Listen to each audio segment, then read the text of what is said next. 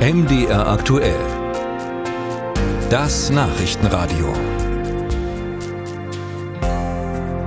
Gestern sind ja die Bauernproteste mit einer Großdemo in Berlin vorerst zu Ende gegangen. Jetzt erwartet man eine Reaktion aus der Politik, obwohl der Finanzminister den Bauern gestern schon gesagt hat, dass er keine weiteren Zugeständnisse plant.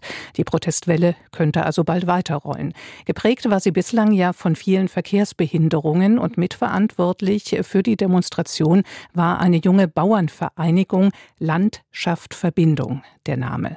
Unser Sachsen-Korrespondent Robin Hartmann stellt sie vor vor. Mit Plakatsprüchen wie Die Bauern machen den ersten Zug. Am Ende fällt der König. Oder Sind die Milliarden verschenkt in alle Welt, holt man sich des Bauern letztes Geld. sorgte der Verein Landschaft Verbindung, kurz LSV, für Diskussionen. Der 2019 gegründete Verein wolle mit einer anderen Intensität auftreten als andere Verbände, sagt Marc Bernhard, LSV-Sprecher Sachsen. in der Schärfe von unseren Tönen und auch in der Schärfe auf der Straße, sage ich mal, dass wir wirklich auch gezielt auf die Straße gegangen sind, beziehungsweise auch mal unsere gesetzlichen Grenzen ausgereizt haben, die uns die Verfassung vorgibt, sind wir dann schon ein Stück weit vielleicht mehr Hardliner. Mit seinen rund 60 aktiven Mitgliedern im Freistaat habe man sich einen Namen gemacht.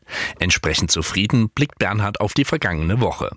Man habe sogar Teilnehmer gehabt, die zum ersten Mal auf einer Demo waren. die sowas noch nie unterstützt haben, weil sie sich jetzt doch auch langsam merken, okay, jetzt geht's ans Eingemachte, auch für uns im Betrieb. Und natürlich ist die Riesenresonanz in der Bevölkerung ja insgesamt da, was man auch jetzt vorher nicht erwarten konnte. Bernhard sieht aber auch die Gefahr, dass die Proteste aufgrund ihrer positiven Signalwirkung ausgenutzt werden könnten. Denn gerade in Sachsen versuchten rechtsextreme Parteien und Gruppierungen, die Demos für eigene Ziele zu vereinnahmen. Michael Natke, Geschäftsführer des Kulturbüros Sachsen, das sich gegen rechtsextremistische Strukturen einsetzt, begrüßt die Abgrenzung. Ich fand die öffentlichen Stellungnahmen, wo man gesagt hat, am Montag in Dresden, das sind nicht unsere Demonstrationen. Wir stehen an den Autobahnen, das in Dresden, das sind andere Leute. Das fand ich richtig gut. Dennoch gelingt die Abgrenzung nicht immer so gut. Ein Bericht des Kulturbüros legte bei zwei Mitgliedern von LSV Sachsen Verbindungen in die rechtsextremistische Szene offen. Einer soll noch 2019 bei NPD-Veranstaltungen aufgetreten sein.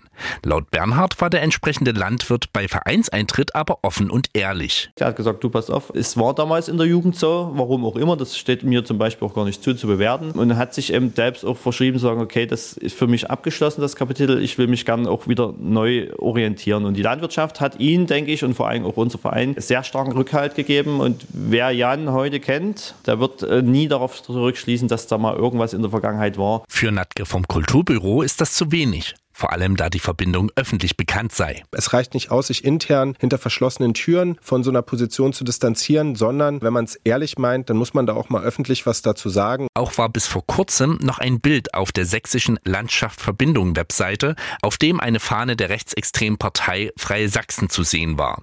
Man habe nicht immer im Blick, was vor Jahren veröffentlicht wurde, so LSV-Sprecher Bernhard. Man wolle eigentlich politisch neutral sein. Allerdings seien Landwirte das Symbol für den ländlichen Raum. Und das macht es natürlich gerade für die rechten Seiten oder für den rechten Rand ungemein attraktiv, dort mit oft zu springen, weil man aber auch sagen muss, dass der ländliche Raum politisch gesehen auch doch weit abgekapselt worden ist in den letzten Jahren. und die Verbindung von fehlender Repräsentation mit einer grundsätzlich eher konservativen Grundeinstellung führe dazu, dass sich auch Landwirte von Landschaft Verbindung von den demokratischen Parteien abwenden und sich zu Parteien wie der rechtsextremen AfD hinwenden, so Bernhard.